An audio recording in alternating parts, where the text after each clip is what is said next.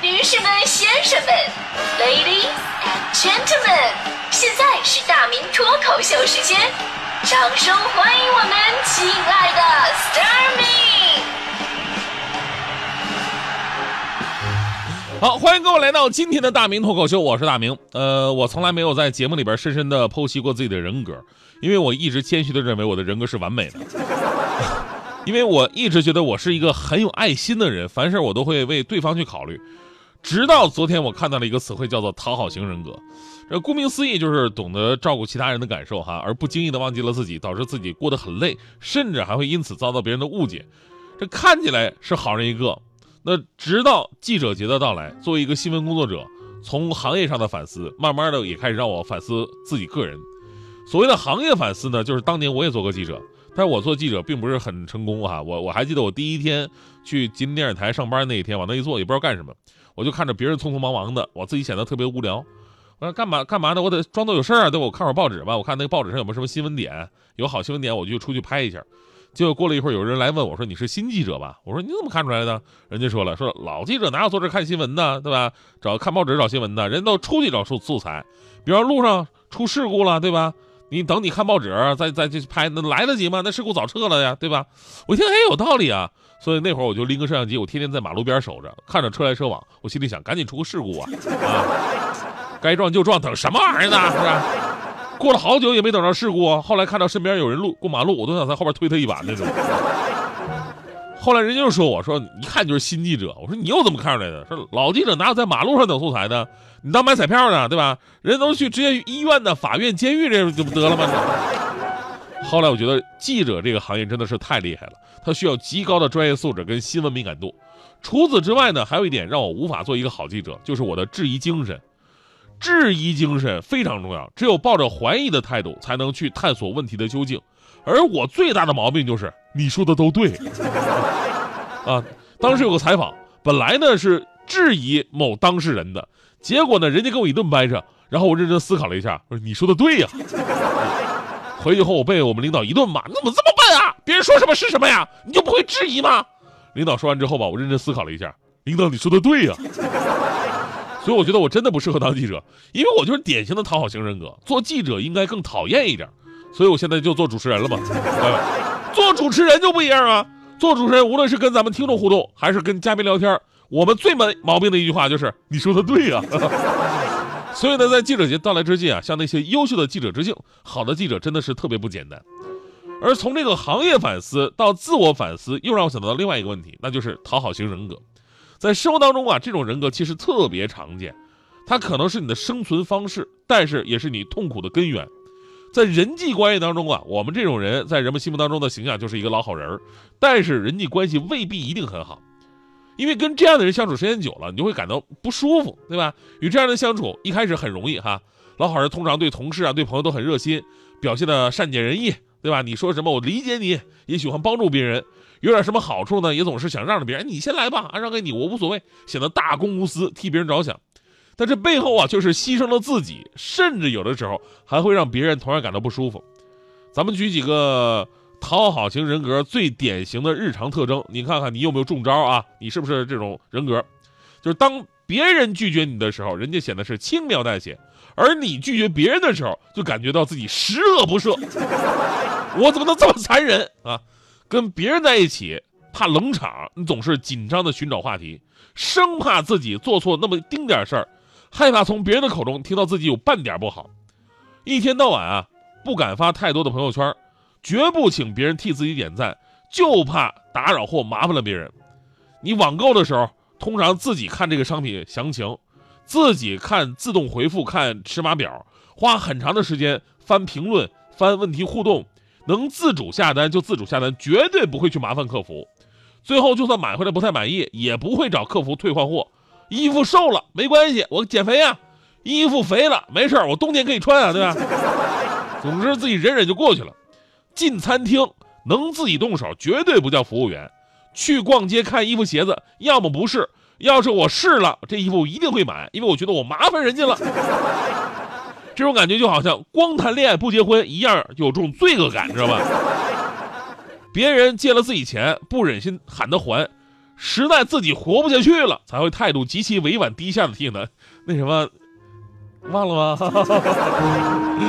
啊，吃了人家一顿饭吧，你恨不得回请人家十顿，担心怕别人吃亏，生怕自己占了便宜，极度敏感，小心翼翼，害怕得罪人，不评论朋友动态吧，怕朋友不开心；评论朋友动态吧，又怕害怕说错话，朋友更不开心。所以各位，如果以上这些特点你要是被我说中的话，那么老铁双击六六六啊！这说实话，我以前呢一直以为这是算是美德吧，对吧？结果昨天我当把他们一列在列出来写在纸上的时候，你再仔细看看，这叫什么美德？这不就是神经病吗？是不是？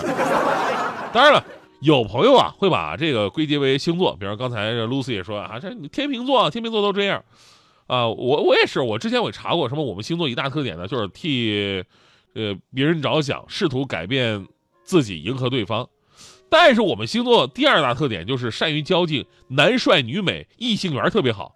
所以我看到这一点的时候，我觉得这个星座还没什么可信度。这个讨好型人格呀，不仅仅是你自认为在社会上立足的一种生存方式，其实，在心理学上有一个专门的名词，叫做迎合性人格障碍。委屈自己成全别人，固然就是被大伙儿喜欢，但现实的情况是什么呢？就是你没有必要委屈自己。而且你就算委屈自己，你也未必能成全别人，对吧？所以这就成为了一种你主观上的一种认知错误，甚至是心理疾病。而中国文化当中有很大一部分，咱们讲的是中庸之道，谦虚、礼让、隐忍，我们称之为一种美德。所以呢，在一定层面上，我们的个性当中或多或少的，每个人可能都包含了这种讨好型的人格。适当的讨好是一种礼貌。但是，一味的讨好就会让你活得特别的憋屈，你会把这些话啊，可能成天挂在嘴嘴边。你看，你说没说过这些话啊？你喜欢就好，你不用管我，你想怎么样都行，没问题，我可以，没事，我习惯习惯就好了，都是我的错啊。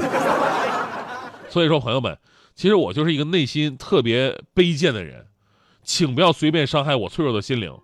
就是我举个例子吧，之前朋友圈不是好多朋友设置那个什么三天可见功能吗？对吧？你们觉得没什么，你知道吗？就是你们自从设置这个功能之后吧，我这个玻璃心呢，我真的检讨了很久，我一直在反省，这一定都是我的错。你们屏蔽我是有原因的，虽然我不知道为什么，但是你喜欢就好，不用管我，你想怎么样都行，没事，我习惯习惯就好了。所以这一段我一直在反省自己，就是应该改变自己的讨好型人格，其实并不难，并不难，需要的就是过自己心里这道关，别把自己看得太轻，否则别人也不会看重你。也别以为自己在别人那儿真的有那么重要啊！你拒绝人家一次，你差评人家一次，人家就会崩溃，真的不会。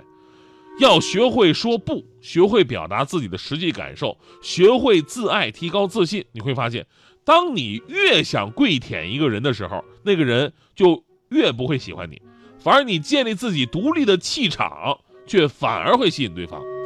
这把就跟我们平时追女孩一样，对吧？这我研究过啊。女生的心理真的特别的奇怪，你越想知道她的长相吧，哎，人家越不给你发照片，哎，吊着你；你越想跟他联系，哎，人越不给你手机号；你越想给他回微信，人家越趁着你就不回这微信啊！你越想努力的接近他，他越故意的疏远你。所以呢，跪舔讨好只会让这些姑娘更为嚣张，看不起你，对不对？而我的做法，您是可以借鉴的啊！我这姑娘，我那套，我都是若即若离，对吧？我是那种那个让他想得去不可得。当你像高富帅一样不理他一段时间，哼，我告诉你，那个时候你就会神奇的发现，哈哈，他已经把你拉黑了。小白等等等等一个夜晚，像小黄追。追追追，每寸阳光，没小红爱爱爱爱爱上